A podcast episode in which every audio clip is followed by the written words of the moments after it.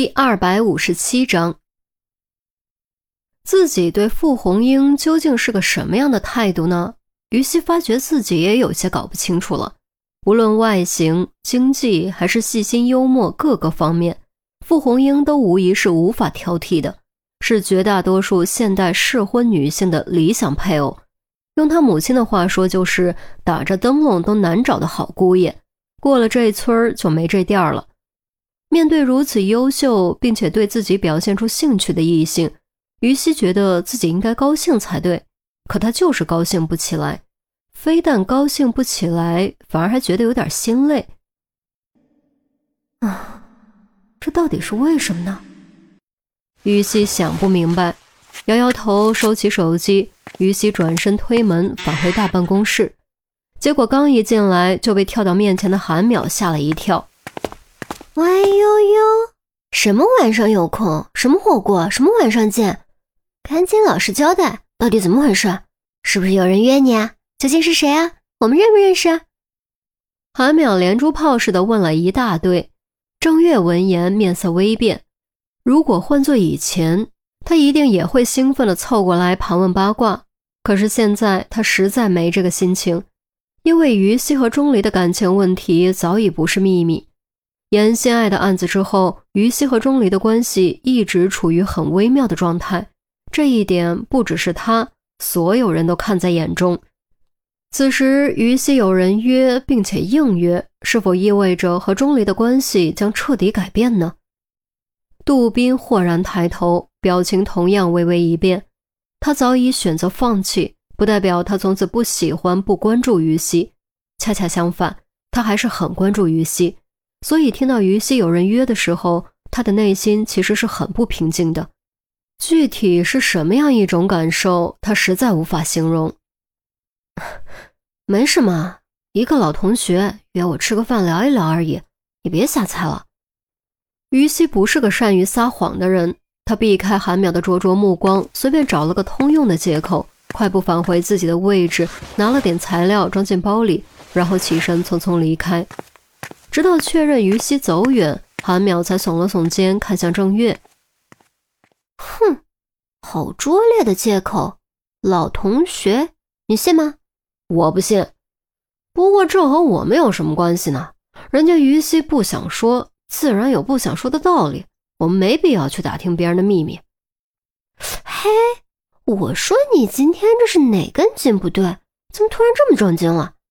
韩淼跑过去打量着郑月，揪揪她的头发，又揪揪她的耳朵。哎呀，哎，我是说真的，难道你不觉得于西有人约挺好的吗？再说他挺优秀的人，怎么就不能有人约呢？郑月吃痛躲开韩淼的魔爪，韩淼立刻摇头，不觉得。肥水不流外人田，于西可是咱们的警花，被外人约走了。我们不就吃亏了吗？肥水不流外人田，那你觉得应该留给谁？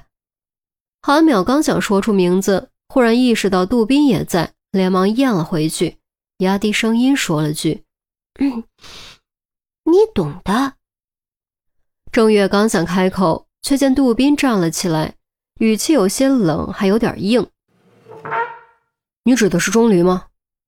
知道你还问？韩淼收起开玩笑的表情，我可不觉得于西和钟离合适，他们根本就不合适。杜宾说着走了过来。嗯，你凭什么这么说？我看于西和钟离就挺有默契的。韩淼立刻反驳，因为杜宾的语气让他有点不舒服。难道你们忘了于西因为钟离都经历了什么？被伤害、被折磨、被辜负，除了这些还有别的吗？哦，还有被欺骗。被利用了感情，那是为了大局。如果当时不那样做，就抓不到严心爱。更何况那是和孔局一起制定的计划，朱莉并没有错。韩淼似乎有点生气了。你也知道还有个严心爱，你告诉我，严心爱肚子里的孩子是谁的？这一次，韩淼登时被堵得说不出话，气势上也骤然弱了下去。是啊，严心爱肚子里还有个孩子。钟离的孩子，以严心爱的处境，顶多带孩子度过哺乳期，以后孩子肯定还得送出来跟着钟离。到了那时，钟离也就刚刚参加工作而已，带着孩子奇不奇怪暂且不说，如果真的和于西在一起，对于西肯定是有点不公平的。这件事于西还不知道，但纸包不住火，他总有一天会知道。等那一天到来的时候，只有他找到自己的归宿，他才能坦然接受这件事，否则那将是再一次更深的伤害。杜宾说的很郑重，韩淼无法反驳，只能看向郑月。郑月点点头，叹了口气：“哎，你别看我，这一点杜宾说的对。我不否认于西和钟离很有默契，也很般配，但就现在的情况来看，他们的确不合适。是这样的吗？”韩淼听后，忽然间感觉有些失落。哎。你以前不是想把你表妹介绍给钟离吗？现在于西有人约了，你也趁机下手啊！郑月故意调节气氛，韩淼撇了下嘴，无奈地说：“得了吧，钟离情商太低了，我表妹不会喜欢的。”嗯，唉，郑月哭笑不得。合着你表妹不喜欢，于西喜欢，于西还真是口味独特。杜宾的语气稍有缓和，不过于西和钟离现在的关系也还是不太对劲，我们是不是该想办法帮他们正常化？即便做回普通朋友也是好的。韩淼和郑月对视一眼，都肯定了杜宾的意见。附属医院普外医科，由于学医是五年制，第五年需要分配到各大医院进行全年实习。所以大四开始就会加入大量临床实践课程。当然，所谓的临床实践，并不是让学生上手术或者真的去给病人看病，而是会有老师带着给病人进行问诊，以及一些临床真实的病例讨论。不过例外也不是没有，如果特别优秀，有机会提前进手术室近距离观摩，甚至做一助、二助。更甚至有机会得到亲手完成阑尾手术的机会，前提是必须有老师在旁监督，并做好随时接手的准备。过程中不能慌张，不能犯任何大的错误，否则会被直接踢开，再也别想在学校期间得到同样的机会。正所谓，每一个普外科医生都必须从切阑尾开始，切阑尾绝对是最初级，同时也最富考验的手术。许多医生回顾自己第一次切阑尾的经历，都会感慨万千，对那时候的紧张和激动记忆犹新。这不，钟离就站在手术台旁主刀的位置，从上到下全副武装，在孙医生的监督下独立完成阑尾手术。说是监督，实际上无论孙医生还是器械护士、麻醉护士都很放松，因为他们或多或少都对钟离有些了解。知道钟离有很丰富的人体解剖经验，不可能连个阑尾都搞不定。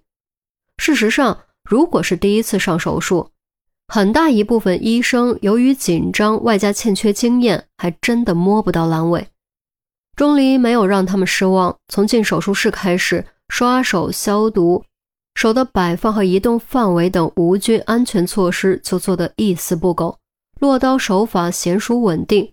手伸进去一勾，阑尾就被找到，切除缝合非常迅速，可谓干净利落。单论阑尾手术，即便比旁边的孙医生也丝毫不逊。钟离啊，你以后应该是留在附属医院吧？来我们科怎么样？我们普外科可是外科最大的科室，你来我们这儿绝对有发展前途啊！孙医生惜才，开始尝试拉钟离入伙。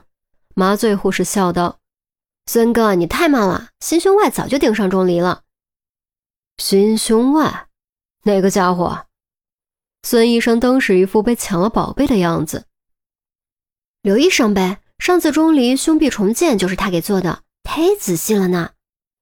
哎呀，这姓刘的下手也忒快了吧？